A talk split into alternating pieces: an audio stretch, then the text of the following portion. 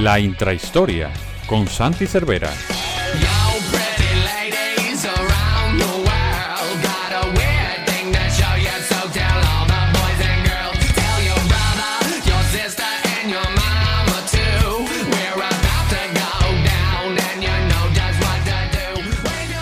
Bienvenidos una semana más a la intrahistoria del Capologist, este podcast semanal en el que, como siempre, nos alejamos un poquito de los temas habituales de la actualidad más rabiosa para poner el foco en otros asuntos, en otros aspectos que también son interesantes, que también están relacionados con el fútbol americano y la NFL, pero a los que normalmente pues no podemos dedicar todo el tiempo que nos gustaría.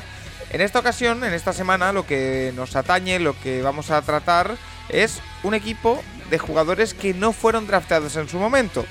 Eh, porque llevamos hablando mucho tiempo durante las últimas dos entregas de jugadores que vieron truncadas sus carreras, la mayoría eran grandes estrellas incluso antes de llegar a la NFL, la mayoría jugadores elegidos en primera ronda muy arriba, entonces tanto Santi Cervera, al que ahora presentaremos como un servidor, nos hemos propuesto, oye, vamos a hacer un equipo el mejor equipo posible o el mejor equipo que creemos posible de jugadores que no fueron elegidos en su draft y que llegaron a la NFL, se podría decir, por la puerta de atrás.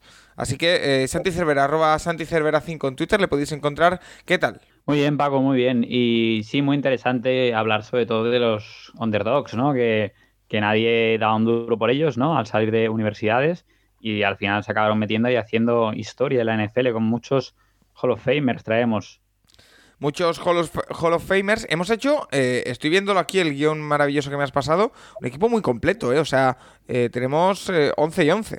11 en ataque, 11 en defensa. Y, y, me acuerdo cuando hacíamos los de los del draft, ¿no? Cuando los robos del draft, me acuerdo que hacíamos equipos hace, hace tiempo.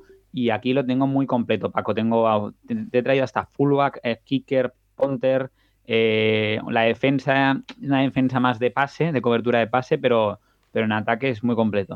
Porque, a ver, yo aquí no engaño a nadie, ya lo sabe todo el mundo. Eh, aquí el que se encarga básicamente del, guion del programa eres tú. Entonces, eh, te pregunto, ¿qué sorpresa te has encontrado o qué sensación te has encontrado haciendo este, este equipo? ¿Ha habido algo que te haya sorprendido o era lo que te esperabas? Bueno, me, esperaba, mm, me esperaba que, que, hubiera jugadores buenos, obviamente, en drafted. Lo que pasa es que me he encontrado muchos jugadores buenos en defensa, sobre todo, mucho cornerback y luego pensaba que a lo mejor los wide receivers que voy a decir son buenos, eh, Paco, pero y, los running backs, pero pensaba que me podría encontrar algo más, ¿sabes? En cambio de corebacks, por ejemplo, sí, pero no sé, al final es una posición, el running back wide receiver, ¿no? Que al final si eres atlético y no te acaban seleccionando el draft, por lo que sea, puedes entrar en la NFL y a partir de ahí explotar bastante, ¿no? Y, no, no me encontraba el caso tampoco tanto de, de ese, ese wide receiver que explota después. Oye, eh, hablando de draft, eh, de elecciones, eh, ¿tú eras de, los que te elegían pronto en el colegio para jugar o, de los que te quedabas para el final? En, ese draft improvisado que era los patios de colegio. Depende del deporte, depende del deporte. Normalmente jugábamos a fútbol en el patio y no tenía una clase con, mucho nivel, Paco. No había mucho nivel en mi clase, entonces salía bastante pronto. Pero bueno, si era básquet, salía de los últimos. O balonmano, ya ni te cuento. Oye, yo es que como era el portero, eh, pues a veces me cogían bastante. se pegaban por ti, ¿no? No, tanto no, pero sí que, bueno, en alguna que otra ocasión no me eligieron tan tarde. Vamos, si te parece, como ya hemos dicho, con ese equipo, Santi, eh, vamos, si te parece, a comenzar por la ofensiva. Eh, vamos a dejarnos el quarterback para el final de la ofensiva, si te parece bien, y empezamos por el backfield, donde en el puesto de running back tenemos a Priest Holmes. Sí, sí, sí. Eh, Holmes, Paco, lo trajimos hace nada. ¿Te acuerdas que, estaba entre los lesionados, ¿no? Que habían tenido una gran carrera. Pues eh, el bueno de Chris Holmes, ¿no? Eh, ya lo dijimos, ¿no? El jugador dinámico que ilumina la NFL, que tiene tres grandes años seguidos y, al final que hace carrera, empieza los Baltimore Ravens y hace carrera los Kansas City Chiefs después. Bueno, al final, ¿por qué? ¿Por qué son draft? ¿no? Que es lo que también interesa, ¿no? es undrafted porque eh, él estudió en Texas, eh, es de Arkansas, pero estudió en Texas, y, tenía, tuvo alguna lesión durante su carrera universitaria. Eh, también compartió backfield con Ricky Williams, que también fue un gran, gran running back luego en Miami. Entonces, bueno, después de esto al final no consiguió salir al draft, pero bueno, fue reclutado por los Ravens. Y, después, después de, de, las temporadas estas que decíamos que no acabó de arrancar, firmó por los Chiefs y a partir de ahí fue cuando explotó. Jugador ofensivo del año del 2002 en la NFL, ¿eh?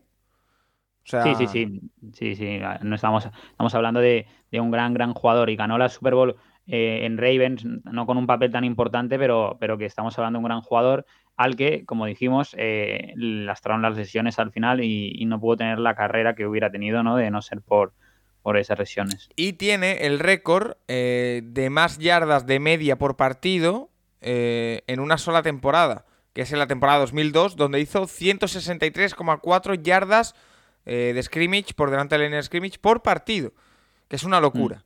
Mm. sí, sí, y ahora estos chips tan buenos, Paco, que decimos, también tiene los máximos registros, ¿no? De touchdowns terrestres, de touchdowns totales, de yardas terrestres, o sea que fue una gran, gran institución para la franquicia de, Kansas.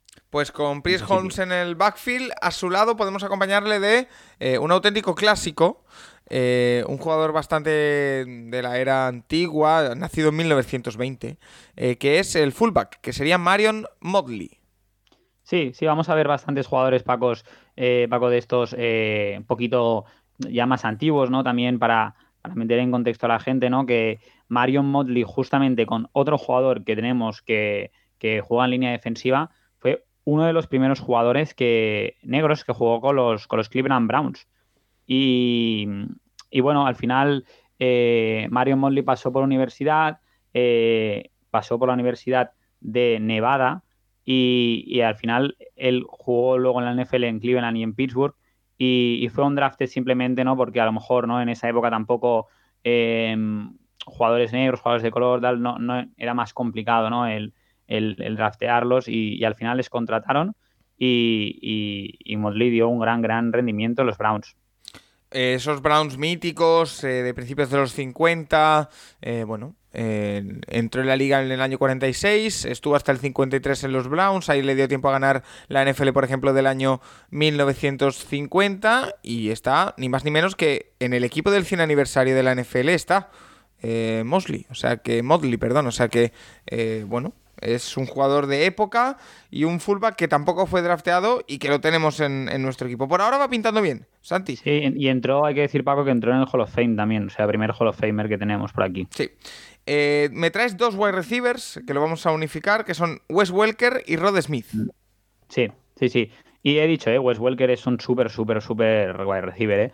Pero he dicho que a lo mejor, eh, comparado con, con otras posiciones, ¿no? Que tenemos eso, como he dicho, muchos Hall of Famers y tal, a lo mejor me esperaba un poco más. Hay que decir, por ejemplo, que ahora sí que tenemos una gran, un gran surtido de wide receivers que, no fueron drafteados, ¿no? Tenemos a Dan Thielen, Cole Beasley, tenemos a Robbie Anderson también, eh, y en su época yo creo que el mejor ha sido, ha sido Wes Welker.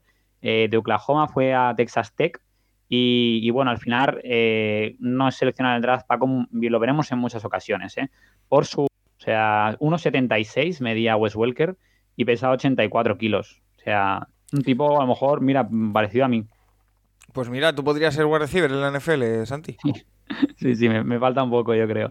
Pero bueno, después de ser All Big 12 en Texas Tech durante en dos ocasiones, al final no sale elegido y, entonces al final no eh, mm, lo, seleccionan los Chargers para el training y, al final luego eh, no hace roster, se va a los Dolphins y entonces, bueno, en los Dolphins no lo hace, no lo hace mal y luego ficha por los Patriots y, ya sabemos que, al final lidera tres años la NFL en recepciones, no gana ninguna Super Bowl, es el, eh, la puntilla que le queda, pero bueno, el entrenador de los Chargers del momento dijo cuando, cuando lo cortaron del training camp, dijo que, había sido el mayor error de su carrera cortar a, a bueno de Wes Welker. Wes Welker que es uno y el otro, como hemos dicho, es Rod Smith.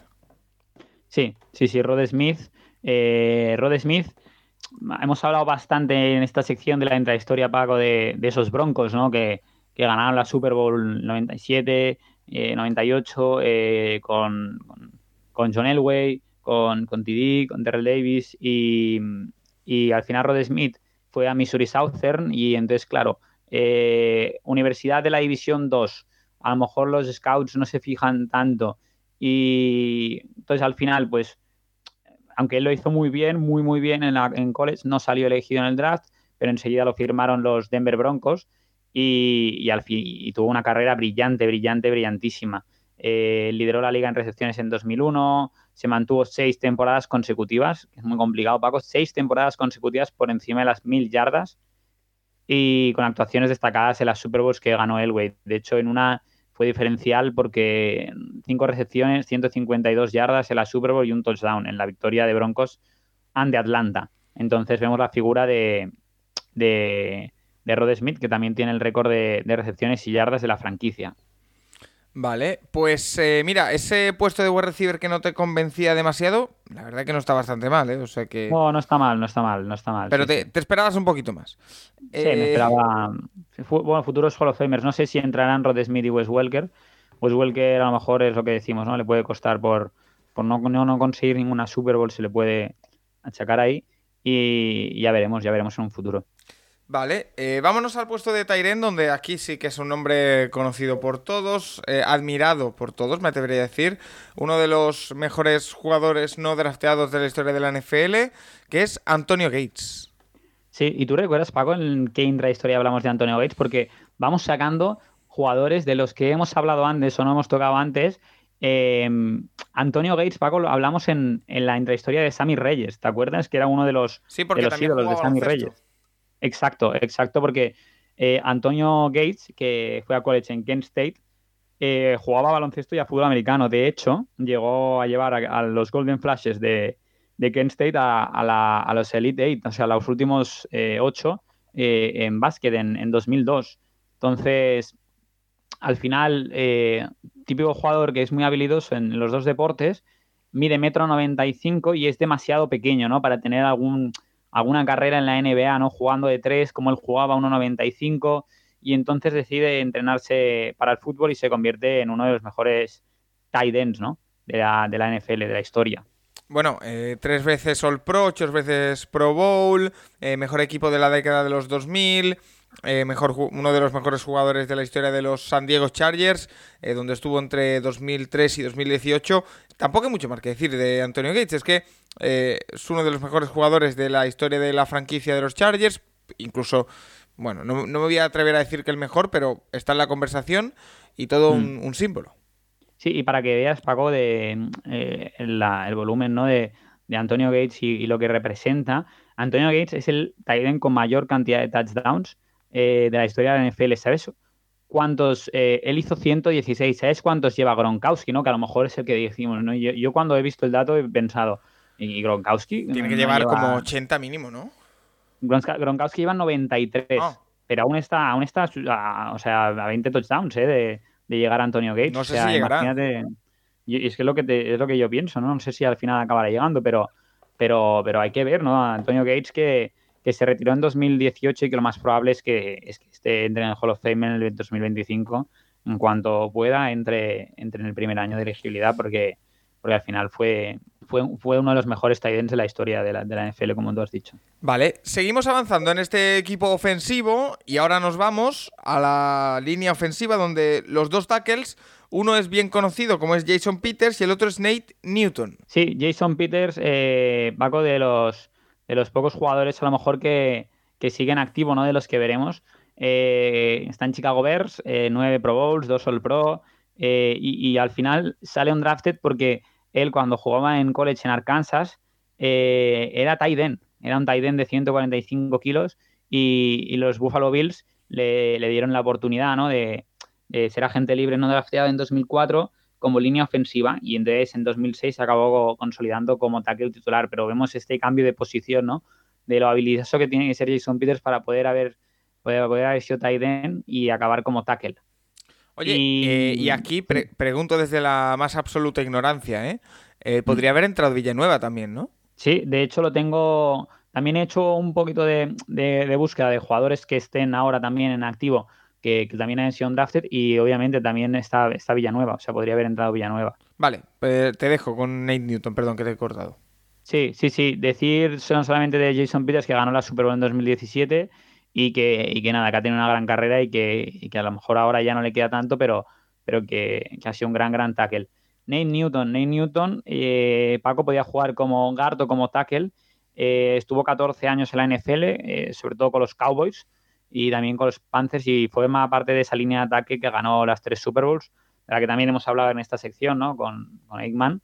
Y, y sobre todo, bueno, eh, al principio lo pasaron un poquito por alto, él es de Florida AM cuando, cuando acabó la universidad y de hecho eh, al principio los Redskins lo cortaron porque, o sea, lo, eh, lo seleccionaban para hacer el training camp y lo cortaron porque no, dio el peso suficiente, ¿no? Le decían que tenía que engordar un poco y no, dio el peso. de hecho tuvo hasta un accidente de coche esa misma noche, o sea que... no empezó nada bien. Sí, sí, sí, pero a lo mejor se pensaba que no, que no iba a triunfar en la NFL y luego firmó con Dallas y cuando llegó eh, Jimmy Johnson, entrenador, lo ayudó y, lo cambió, lo puso de tackle a, a, guard y entonces a partir de ahí hizo, hizo bueno, seis Pro como guard titular, eh, le llamaban a él, le llamaban la cocina, la cocina Newton por su tamaño, porque estaba la nevera Perry, ¿no? Eh, refrigerator Perry, y él le llamaban Kitchen, Kitchen Newton, ¿no? Y bueno, y fue, fue eso, fue, fue un pilar en la, en la línea de los Cowboys. Y también, Paco, hay que decir que como dato tenía 14 pitbulls. 14. 14. No, no mm. se quedó contento con menos. Oh, pues mira el dato. Eh, hay que decir aquí que en el caso de Nate Newton, por lo que estoy leyendo, fue elegido en el draft, pero de la USFL. Eh, por los Tampa Bay Bandits, pero decidió probar en la NFL donde no le habían seleccionado. Tienes toda la razón, Paco. Eh, se me ha pasado a decirlo a mí y sí, firmó con los Bandits de la USFL hasta que la liga cerró y luego fue cuando empezó eh, su carrera en la NFL. Eh, guards, Joey Jacoby y, Larry Little. Mm, sí, sí. Al final, las posiciones en la línea, por ejemplo, Jacoby jugó bastante también de tackle, Newton hemos visto que jugó bastante de guard, ¿no? Son bastante, rotan bastante, ¿no? Eh, de Jacoby, decir que, nació en Louisville, eh, también fue a la Universidad de Louisville, eh, estuvo 13 años en la NFL, cuatro Pro Bowls, dos All Pro y forma parte de, esa super línea de los, de los Washington Redskins, los Hawks le llamaban, que, además tiene el dato opaco de haber ganado la Super Bowl con tres corebacks diferentes con los, con los Redskins. Oh, casi nada, ¿eh? Sí, sí, ganó una Joe Theismann, otra Doc Williams y otra Mark Ripien. Fíjate, pues eso, eso es bastante difícil. Lo que había en común era la protección a ese quarterback, que aquí lo, vemos. Sí, sí, sí, formaba una gran línea. Eh, Jeff Bostic, eh, Ross Grimm, Marmey, bueno, es uno de los mejores eh, front five que se han considerado en la historia de la NFL. Y el bueno de Jacoby, eh, undrafted, y forma parte de, ese, de esa línea. ¿Y Larry Little? Y sí, y Larry Little, Larry Little de Georgia, estudió en una universidad muy pequeña de Thun Cookman, se llama, y, bueno, estudió esas eh, tres, eh, tres, años ahí eh, y bueno, es una universidad muy, muy menor. que está en Daytona Beach, Florida. Sí, sí, sí, en, en Florida. Y, fue al final él, bueno, nombrado tres veces All Souther de, la intercolegial, ¿no? De, su, de su conferencia. Pero, pero bueno, al final es, es lo que decimos, no tenía casi renombre y, no, llegó al draft de la NFL, pero le salieron tres ofertas, Paco, luego.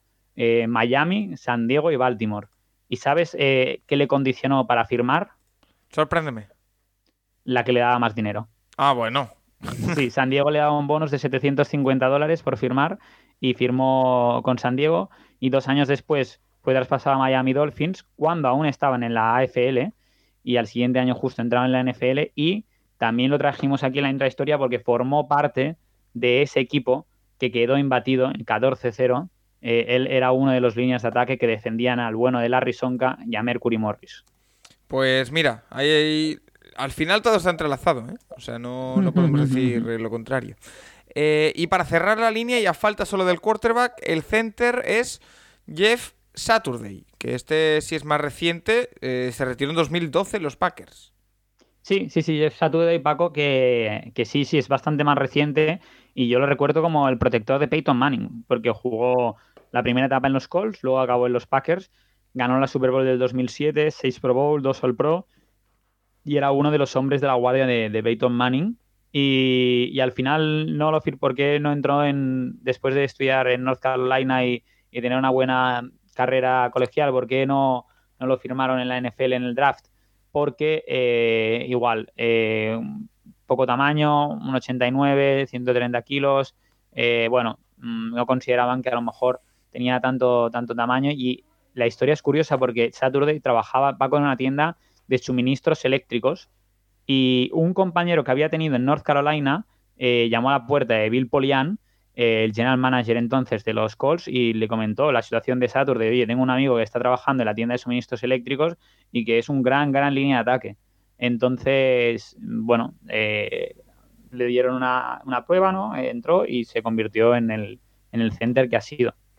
Un center que, como decimos, estuvo, ya lo has dicho, entre el 99 y 2011 en Indianapolis, cerró su carrera con un año en, en Green Bay Packers en 2012 y que se va a encargar de proteger en esta ocasión a nuestro quarterback de este equipo de Undrafted, que es ni más ni menos que un quarterback que va a tener en breve una película en la calle, que eh, bueno, es uno de los más míticos de la década de los 2000 en la NFL. Eh, Santi, dilo tú. Bueno, Kurt Warner, Paco, Kurt Warner. Eh, he dudado de Paco porque hay buenos quarterbacks undrafted, ¿eh? pero claro, si Kurt Warner puede ser el mejor undrafted que haya habido en la NFL, posiblemente. ¿Qué otros nombres hay? Tony Romo, Vale. Y Warren Moon. no está nada, ¿eh? No, no está mal, no está mal. Pero obviamente Kurt Warner yo creo que le supera. Eh, de Northern Iowa, eh, al final tuvo 12 años de carrera en la NFL, pero es una historia de estas, Paco, como, como la peli, ¿no? Como el título de la peli, la American Underdog, porque desde que salió de esa, esa universidad de Iowa hasta, eh, bueno, abastecer estantes de supermercados, luego pasar por la Arena Football League, la NFL y luego ya ser el jugador más valioso de la temporada y de la Super Bowl, ¿no? Entonces, ahí Warner se, convierte en esa estrella, ¿no? De casi de, la noche a la mañana. Él al principio firma con los Packers en el 94, pero lo cortan en el training camp. Y entonces, antes de esa temporada 94, cuando ningún equipo le hace ninguna le hace una oferta, él se va a, trabajar en una tienda, ¿no? De un supermercado en, Cedar Falls. Y, y, luego en 1995 es cuando firma el acuerdo por los Iowa Stormers de, de la Arena Football League. Después ya pasa por Ámsterdam y después San Luis eh, Rams, Giants y Cardinals. Eh, es considerado, según estoy leyendo, el mejor jugador undrafted de la historia. Eh, bueno, no hay dudas. ganador de una Super Bowl, MVP de una Super Bowl, dos MVPs de temporada regular, dos All Pro, cuatro Pro Bowls, o sea, innumerables trofeos para Kurt Warner que Estamos de acuerdo. ¿Tú estás de acuerdo en que es el mejor undrafted en general de la historia? Sí, yo creo que sí. Yo creo que es el que más ha representado ese, esa historia, ¿no? Esa, esa historia del, jugador que, pasa al, infierno absoluto, ¿no? Al, tener que estar reponiendo eh, productos en un supermercado y acaba eh, teniendo un éxito enorme. Y, y, al final es curioso, ¿no? Es curioso la historia de, de Warner y la peli, Paco, que yo me la apunto para verla seguro, ¿eh? Sí, sí, no, no. Eh, va a ser un eventazo para todos los seguidores de la NFL esa película de, de Kurt Warner. Y habrá que, que verla, a ver si organizamos algo. Eh, vamos, si te parece, vamos a pasar a la defensa, eh, donde también tenemos 11 jugadores. Y vamos a empezar por un defensive end que yo creo que conocemos todos, que es Michael Bennett. Sí, sí, sí. Michael Bennett, Paco, hay que decir que hay varios de aquí que tienen, entre ellos Michael Bennett, hermanos que han jugado también en la NFL. creo que estaba bueno, Michael Bennett que tiene a Martellus Bennett, ¿no? Que era Taiden. Luego también Newton también tenía un hermano que había jugado en la NFL. O sea que tenemos varios que tienen varios hermanos que han jugado en NFL. Eh, Michael Bennett, eh, bueno, tuvo una carrera en Texas A&M un poquito inconsistente, como si dijéramos, ¿no? El, a lo mejor un año estaba mejor, otro año estaba peor, lo que le llevó a que los Seahawks lo firmaran como agente libre en 2009 y después lo dejaron en libertad al cabo de unos meses porque pensaban que sería buena idea ponerlo de defensive tackle y a lo mejor él no tenía el tamaño y entonces fue recogido por los Buccaneers. Eh, hay que decir que es muy carismático, ¿no? Eh, Michael Bennett siempre juega con la camiseta esa, con las mangas así como subidas o las casi sin mangas. Luego pasa por Tampa Bay, eh, hace una buena, unas, hace buenas temporadas y regresa a Seattle y entonces ahí explota como, como una de las grandes, grandes defensas, ¿no? Miembro también de esa famosa Legion of Boom y, ancla esa línea de Seattle y, esa línea al final él acaba siendo de los rushers el, más destacado con Frank Clark y, al final acaba siendo, bueno, acaba ganando la Super Bowl, eh, tres Pro Bowl, ah, es, lo es todo en Seattle. Es que te pones a mirar esa Legion of Boom y es que los nombres son espectaculares, ¿eh? o sea, no es imposible no, estar enamorado de lo que fue esa defensa. Mm. Tenemos a Bennett. Paco, lo dijimos la semana pasada, daba miedo. Sí, sí. tenemos a Bennett como defensive end. Yo creo que vamos a poder meter presión al quarterback rival, pero por si acaso, mm. tenemos otro defensive end que es John Randall. Sí, sí, sí. John Randall que, jugó con Minnesota la mayor parte de su carrera. Del 90 al 2000. Eh, sí, sí, sí. y acabó luego en los Seahawks. Eh, este, estaba en Texas A&M, pero en una subdivisión de la Universidad de Texas A&M en Kingsville, una escuela de División 2, una universidad de División 2.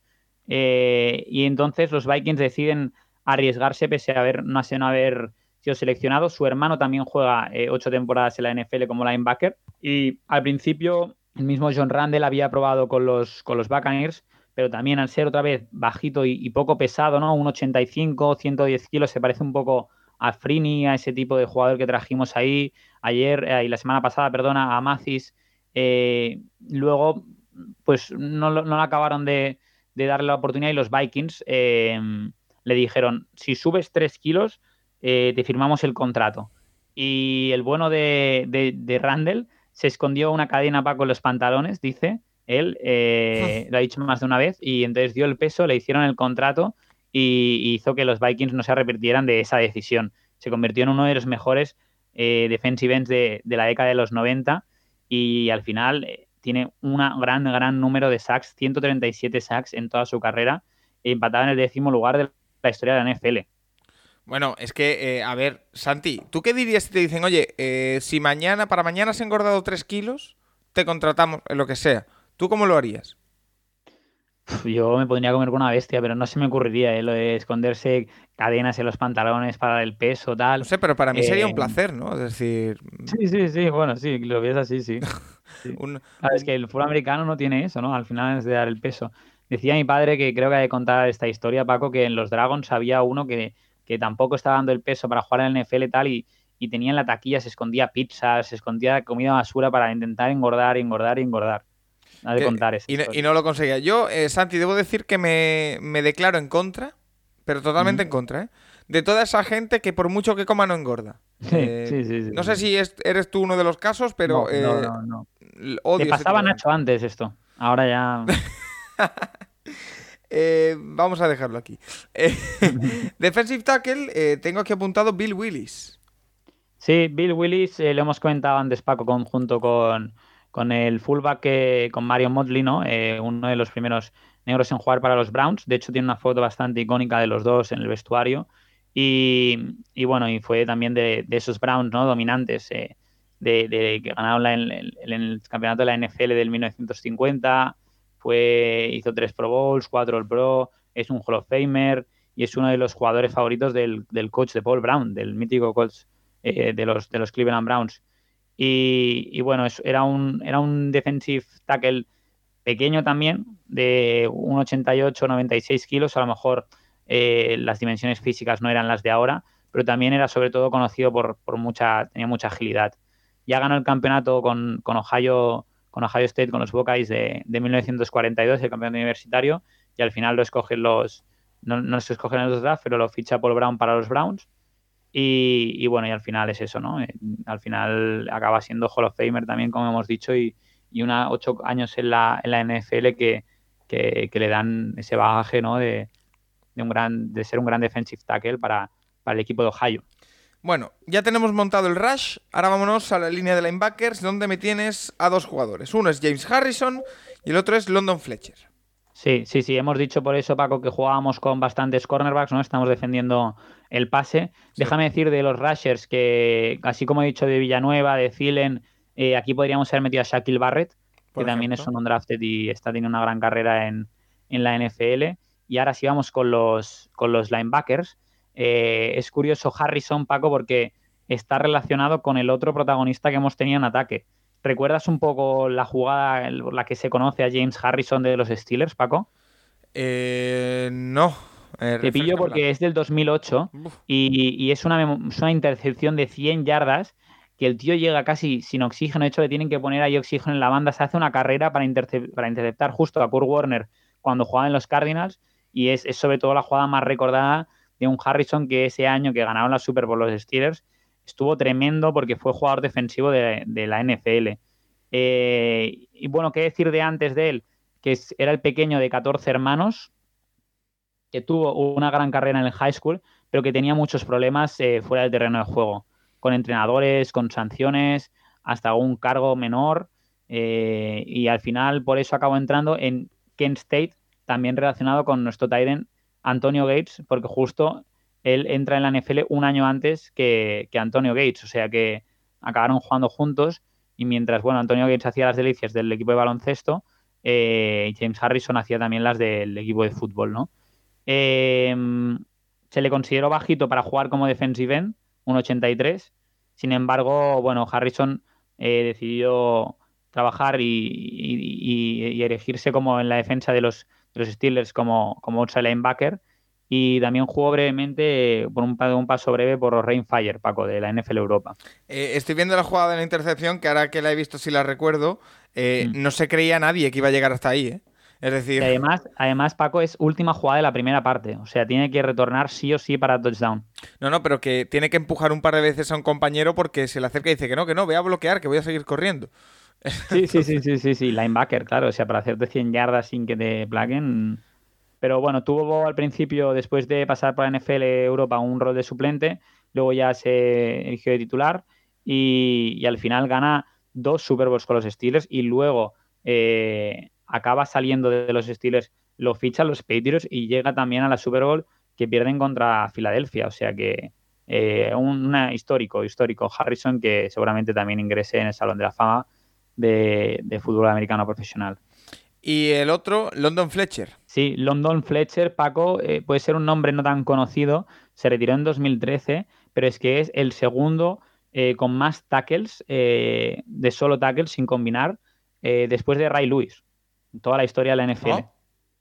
Sí, sí, y al final, este sí que era bajito, bajito para, para hacer el linebacker, 1,78 pero, pero después de una carrera excepcional con, una escuela de la, de la, División 3 en Ohio, la John Carroll University, eh, también 200 tackles, récord de la universidad en un año, aprovecha su oportunidad con los Rams.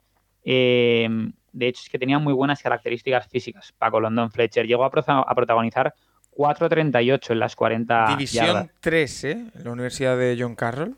Sí, sí, sí, sí, sí y no sale escogido a pesar de todo eso, de, los 200 tackles en su última temporada, del 4.38 a las 40 yardas, no sale escogido en el draft. Y, bueno, él firma con los Rams como free agent después del draft y, gana la Super Bowl del 99. Llega la del 2001, fue, va a cuatro Pro Bowls después con los Redskins, que hace una gran parte de su carrera en los Redskins, pasa también antes por los Bills. Y es lo que hemos dicho, ¿no? Tiene los, los 1.380 tackles en solitario y también tiene eh, récords de partidos seguidos porque no se pierde casi ningún partido, Paco. 265 juega enlazando regular season y playoffs. Esos son muchísimos. Se partido de todas las temporadas que juega. O sea, es un linebacker que no se pierde partidos. Es, es, un, es increíble. Es un regalo del cielo. Eh, sí, sí, sí, sí, sí, Pues mira, yo creo que la línea de linebackers nos ha quedado bastante resultona. Eh, vámonos con, la secundaria, porque aquí me traes cuatro cornerbacks. Chris Harris, Willie Brown, Dick Lane y Emmett Thomas. Sí, sí, sí. De ellos, Paco, Chris Harris es el otro jugador que sigue jugando ahora. Sigue jugando para los LA Chargers. Eh, hace parte de su carrera en Denver, sobre todo cuando también gana Super Bowl del 2015, hace cuatro Pro Bowls y ahora está desde hace dos, tres años en los Chargers de la Universidad de Kansas. Eh, bate varios récords defensivos de la universidad, aunque en Kansas jugaba como safety y, los, cuando los Denver Broncos eh, al final le reclutaron después del draft como free agent, eh, le cambian a cornerback. Y yo creo que eso es un gran cambio en su carrera y al final por eso también logra tanto éxito él, ¿no? Y mm, él, él logra como novato eh, como rookie 71 placajes, que después de una década sigue siendo la, la, marca más alta de su carrera. O sea, como rookie hace una gran, gran temporada y, sobre todo también es otro jugador que juega mucho, mucho, mucho, no se lesiona 117 de los 128 partidos posibles. Aunque el otro ayer escuché a David decir que tiene COVID, o sea que a lo mejor se pierde el, el próximo partido con los Chargers. Pues mira, lo estamos gafando. Eh, los siguientes nombres, Willy Harris, eh, Willy Brown, perdón. Sí, Willy Brown, eh, tenemos un par de Willys en las secundarias. también una universidad muy pequeña, Grambling University, Grambling State University, no la había escuchado en mi vida, una universidad menor. Y él es de la época de los 60, 70, juega con Denver Broncos, con espera, espera, espera, no, no, no, no, esta sí me suena. Grambling State ¿Puede ser la universidad para la que está sonando Hugh Jackson como entrenador? Ostras, no tengo ni idea. Espérate, te lo voy a comprobar, ¿eh? Porque. Eh, porque además le he escuchado. Sí, sí, sí, sí, sí. Hugh Jackson en conversaciones para ser entrenador de Grambling State. Sí, sí, sí. Pues mira, mira, yo no tenía ni idea. Y que además, si te fijas, eh, no sé si tienes el ordenador a mano, si buscas Grambling State, eh, Tigers Football, el escudo es el mismo que el de Georgia, pero con diferentes colores. A ver, voy a ver. Ah, sí, sí, sí, Tigers Football, Georgia, sí, sí, sí, sí, sí. Bueno, pues de hecho, de hecho en Wikipedia ya ponen a Hugh Jackson como entrenador. Pues no está mal. No, pero los pobrecitos tienen ahora a, a Hugh Jackson como entrenador, que eso es un drama, pero bueno. ya, ya, ya, pero Supongo para la universidad, ¿no? Podrá dar Jackson el, nivel. Eh, ya veremos. Eh, bueno, luego. No, no lo va a dar, pero bueno. No, no, no, das todo por ello, ¿no? no, la verdad que no. Eh, bueno, pues entró, entró en la FL con, con, los, con los Broncos, en la American Football League. llegó a jugar All Stars de la, de la FL, llegó a salir en el primer equipo. Luego trasladaron a los Raiders y, y se convirtió en un gran cornerback y vivió esa inserción de los Raiders de la American Football League a la NFL cuando se unificó y luego también la, Super Bowl del, 67 cuando el campeón de la AFL se citaba con el, del de la NFL, esa perdieron y luego volvió en el 76 para cuando ya estaba acabando su carrera para interceptar a Frank Tarkenton, Paco, y anotar un touchdown de 72 yardas de retorno, que hasta entonces era el récord que luego superó nuestro linebacker Harrison. Ajá. Oye, pues eh, está unificado. Eh, lo de los eh, undrafted están relacionados unos con otros, ¿eh? Yo esto. Sí, sí, las conexiones de los undrafted son bastante curiosas y a la vez increíbles. Sí, y el siguiente es Dick Lane. Sí, el siguiente es Dick Night Train, le llamaban Paco, tren nocturno Lane. y también tiene una historia también curiosa. también una universidad pequeña, Scotch Bluff Junior College. Esta creo que no la conoces. perdón?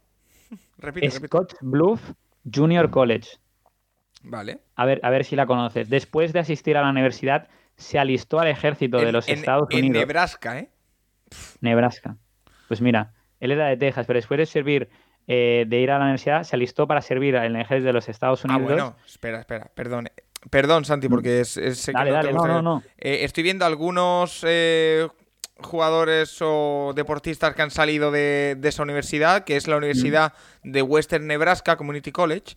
Eh, por ejemplo, ¿cómo, de mucho sigues la NBA o te gusta la NBA? Sobre todo años 90-2000. Más o menos. Si te digo, ¿es Bobby Jackson? Me suena. ¿De los Sacramento Kings? Me suena, me suena. Estoy viendo fotos ahora, me suena. Bobby Jackson estaba en los, famosos Sacramento Kings de, de Vlade Divac, eh, Chris ah, Webber y todo esto. pues mira, ese también salió de Western Nebraska. Mira, mira. Pues, pues Night Train Lane, de, cuando, cuando acaba de, servir el ejército de los Estados Unidos, eh, se pone a trabajar en una fábrica de aviones, Paco, en Los Ángeles. Y entonces, eh, cuando iba a trabajar pasaba con el autobús por delante de las oficinas de Los Ángeles Rams, hasta que un día entra y dice, oye, yo quiero una prueba aquí. Yo quiero una prueba de Los Ángeles Rams. Y primero se pone como wide receiver, pero, pero al, final, al final le dicen, no, no, si tú tienes que jugar de, cornerback. Y el apodo eh, se corresponde por dos cosas. Una porque el primer de los primeros entrenos en los que Lane se estaba a prueba, eh, se deja el alma, placa, un enorme placador, eh, va muy duro y entonces el entrenador dice después de, del entreno, de la práctica que tenían, eh, Lane vino aquí para conseguir un puesto y ya lo consiguió la noche pasada, o sea, como diciendo, va tan sobrado que ya lo ha conseguido.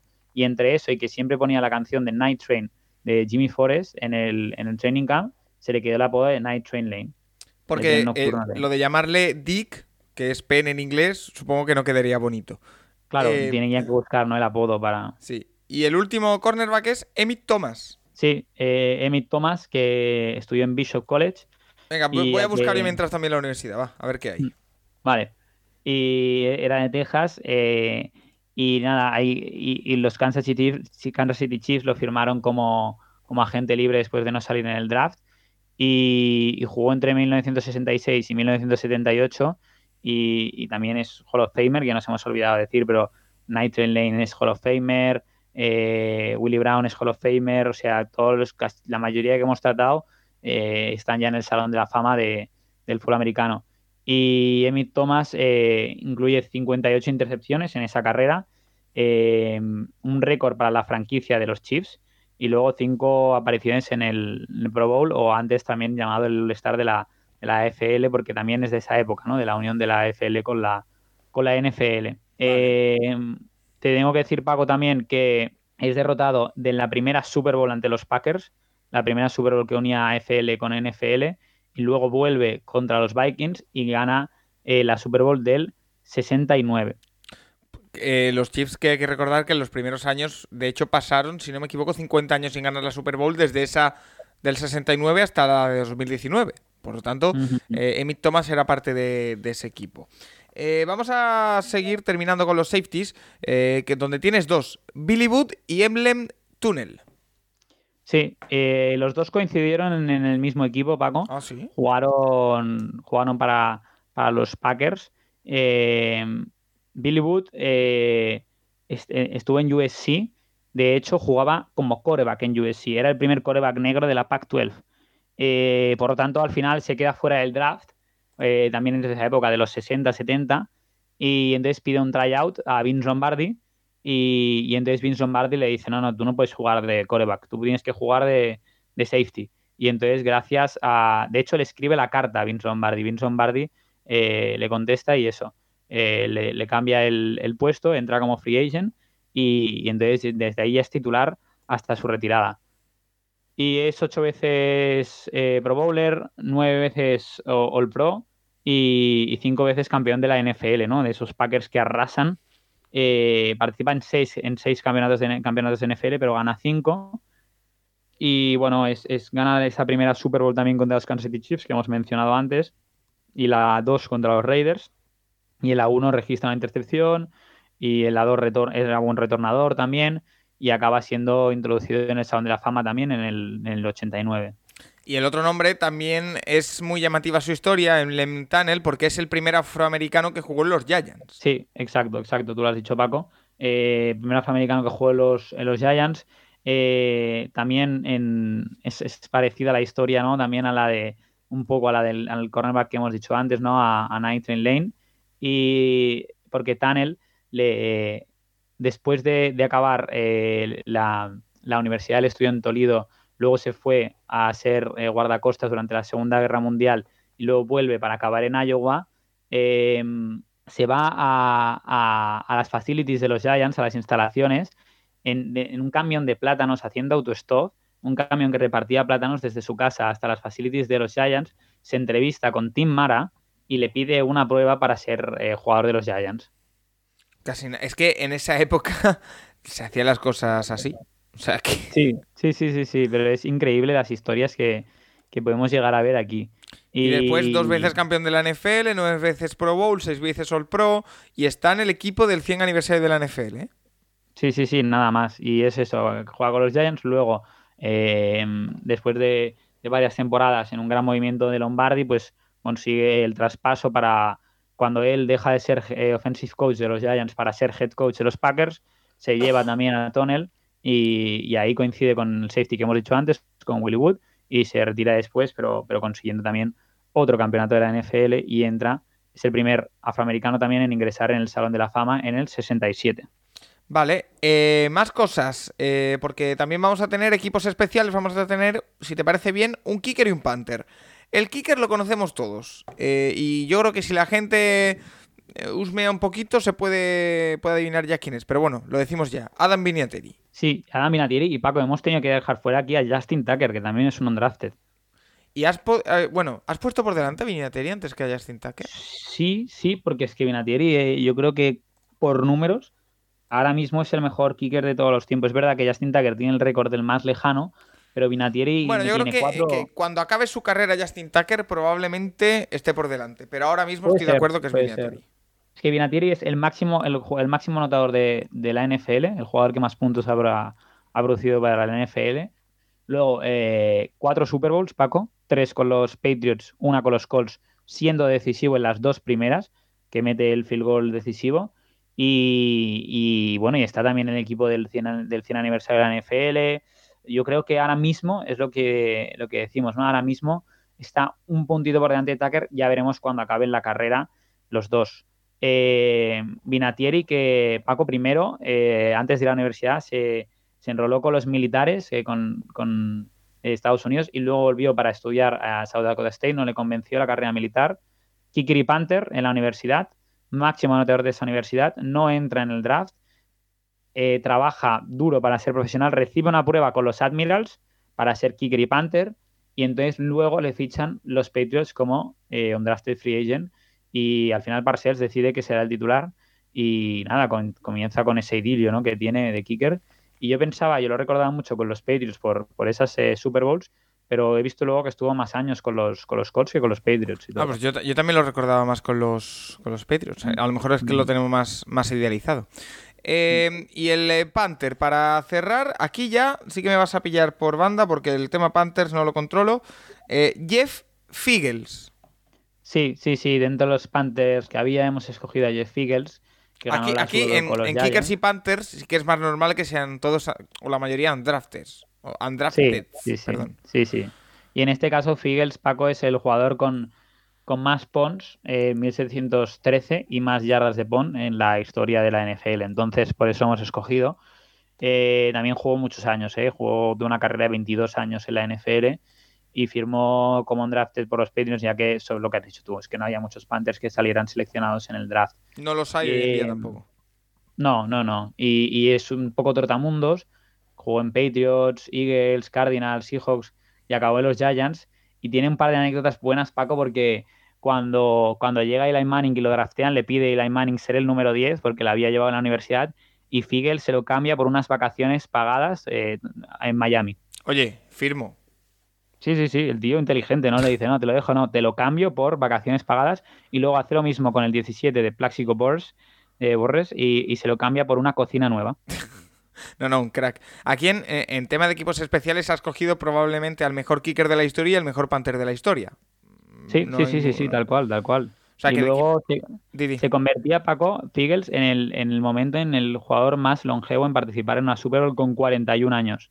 Eso ya lo ha superado Brady, pero, pero es que Sí, hemos cogido mejor kicker y mejor Panther de la historia. Y un Jeff Figgles que tiene además el récord de más partidos consecutivos jugados, 352. Desde que entró en la NFL no se perdió ningún partido de las 22 temporadas. 352 partidos. Pues ahí queda. Eh, pues equipo repasado. Santi, nos ha quedado un equipo bastante bueno. Sí, sí, sí, sí, sí. Equipo bastante bueno de Undrafted. Y eso es lo que al final, mira, de tantas, de tantos jugadores que hay, ya se pueden pasar perfectamente a los scouters de, de la NFL cualquier, cualquier jugador y ya hemos visto ¿no? lo que produjeron estos undrafted que hemos traído hoy. Por eso, por eso a la gente, a los oyentes del Capologist les invitamos a que si a nosotros también en nuestro scouting se nos ha pasado algún undrafted, que nos lo hagan saber en arroba el Capologist, que seguro que tiene que haber alguno, Santi, por ahí perdido. Sí, yo entré en una página pago que ponía los undrafted que de este año que pueden dar que hablar en la NFL. Mm, de momento no conocía a ninguno, ¿no? De los de este año, pero bueno, quién sabe en un futuro. Bueno, seguro. Eh, hay que dar tiempo todavía por delante. Santi Cervera, como siempre, un auténtico placer tenerte en esta intrahistoria y a ver qué planteamos la semana que viene, porque si todo va bien, tendremos una entrevista muy, muy especial eh, sobre un tema que yo creo que va a ser bastante interesante. Así que dejamos ahí en el aire eso y te invito a que volvamos la semana que viene. Exacto, perfecto, Paco. Nos vemos la semana que viene. Pues a los oyentes también decirles que aquí termina la semana del Capology, pero que la semana que viene, el martes, volvemos a tener programa normal con todo lo que pase en la jornada 14, la semana 14, en la que, bueno, ya estamos muy cerquita de la decisión final en la regular season. Por lo tanto, todo en el aire, todo al rojo vivo, así que lo vamos a disfrutar al máximo. Hasta la semana que viene.